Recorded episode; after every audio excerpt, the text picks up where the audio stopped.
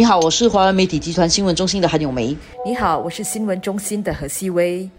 今天我跟希薇讲啊，两则。早报的新闻，但是其实它有一个共同点，说来说去还是跟冠病有点关系。谈到说与冠病共存究竟是怎么一回事？因为世界上现在有不同的理念嘛，有些国家认为要与冠病共存，像新加坡；有些国家认为冠病要清理，而新加坡选择与冠病共存的这一个策略，其实我觉得是选择比较难的事情做。然后这个比较难的事情做，就会使到我们经常看到每天还有累积病例很多起咯。这两天我们都看到的，我们的累计病例增加了，而且那个无关联的病例也比较多，这说明了冠病病毒在社区里面。还是跑来跑去的，他们还在跑来跑去。我们人可以不要跑来跑去，病毒跑来跑去，而且我们真的不知道谁感染了冠病。呃，尤其是你接种了疫苗，你可能你会带着病毒，但是你的症状比较轻，也不会发现。但好处就是，如果你身边的人都接种了疫苗，即使感染的话，很快会好。所以在这种情况底下，新加坡政府选择的是一种与冠病共存的方式。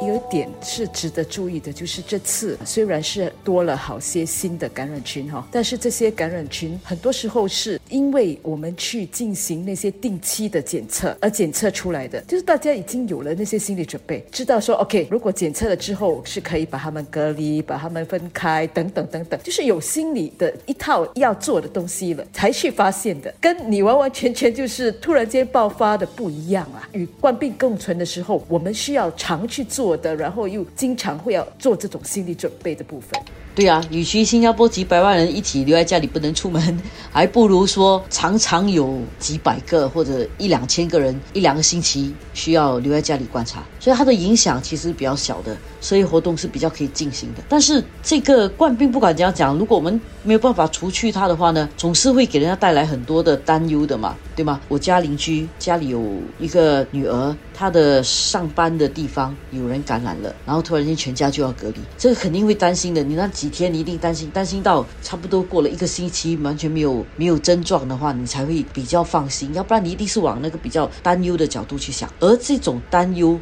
这种顾虑啊，其实是影响整个社会的。所以在冠病期间，蛮多人是有些抑郁症啊、焦虑症这样的问题。对这个情绪上，因为你真的很难知道前方的路是怎么样的一条路，所以当然也就可能在这个部分，这个时候呢，好处是因为大家可能就是比较小心，然后也跟家里人哈，可能有了更多的相处的时间呐，所以好处就是也是一个大家能够花更多的时间来共处一个时期啦。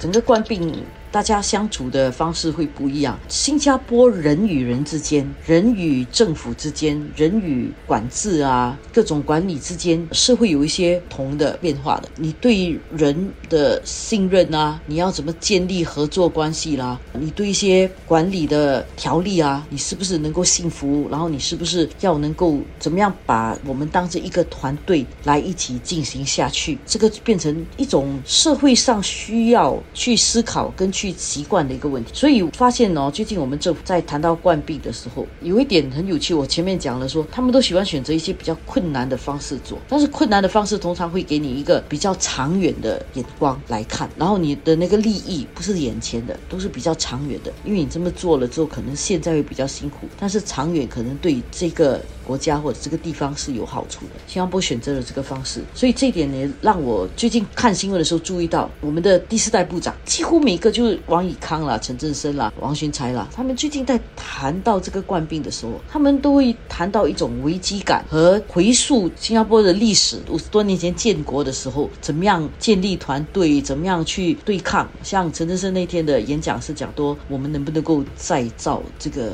新加坡？Can we do it again？然后王群才在这个 NTU 的部长论坛上也提到说，这个冠病危机可以加强国人社会团结与责任感。他是想说借这个机会再重新把新加坡精神提出来了，因为毕竟。我们跟冠兵之间哦，我跟你之间可能相处有摩擦，你把我当敌人；然后人民跟政府之间久了相处有摩擦，把政府当着跟你对立的。但是我们新加坡人跟冠病在一起的时候，肯定冠病是敌人，我们是团队。所以他提出了这个新加坡，我们才是新加坡队，政府与人民是同一个新加坡队。我觉得这个观念在这个面对冠病危机的情况底下，这样。这样的提法，可能是现在这个政府想做的一个国家管理的一个策略。因为我们都知道，他也有讲啦，看到的不同的那个地区啊，官跟民哈之间是很多的对立，甚至是对抗的这样的情况啦。所以他希望的就是黄勋才，他也是用了他自己、他父亲、他父亲的这样的一些例子啊，他母亲啊是怎么样的，就是老一辈的人当初他们怎么样共克时间啊，这样的一些例子。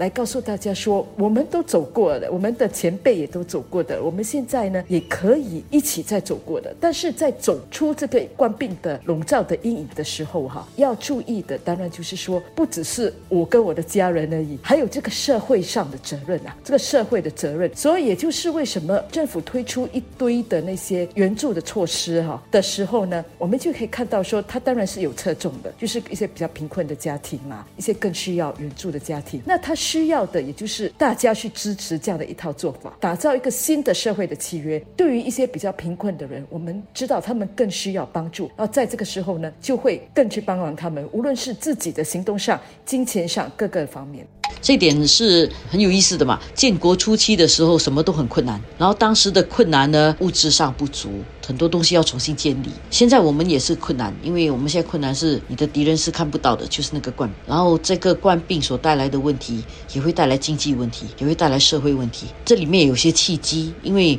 我们也知道有一些行业因为这个冠病，其实反而。做的比较好，那这么一来，这些行业做的比较好的，如果我们现在把这个时候看成一个建国的那种状态嘛，重新再重新建立一个社会契约，重新建立一个未来的一个新加坡的话，在这个情况底下，大家就要互相帮忙，就不会说哦你富了，然后你是你了。你是属于另外一个 class 的人，你是一个另外社会的人，我们还是要重新一起在打造这个地方。所以相信接下来会听到比较多的，他们会谈到这个历史啦，以前过去的先辈怎么建国啦，先辈们怎么努力啦。现在把这种意识再灌输回到新加坡现在的人的身上，呃，让我们能够重新建立这个团结跟责任感。我觉得这两样东西是蛮重要的。然后这个部分呢，我觉得也是大家都可以做出贡献的部分。小智哈，只是说。去支持那些小贩，因为小贩这个时候也是相当困难的。很小的，不是也有人发起这样的一些行动，就是大家去帮忙这些小贩，去光顾他们啊，帮他们啊做一些送餐的服务啊，等等，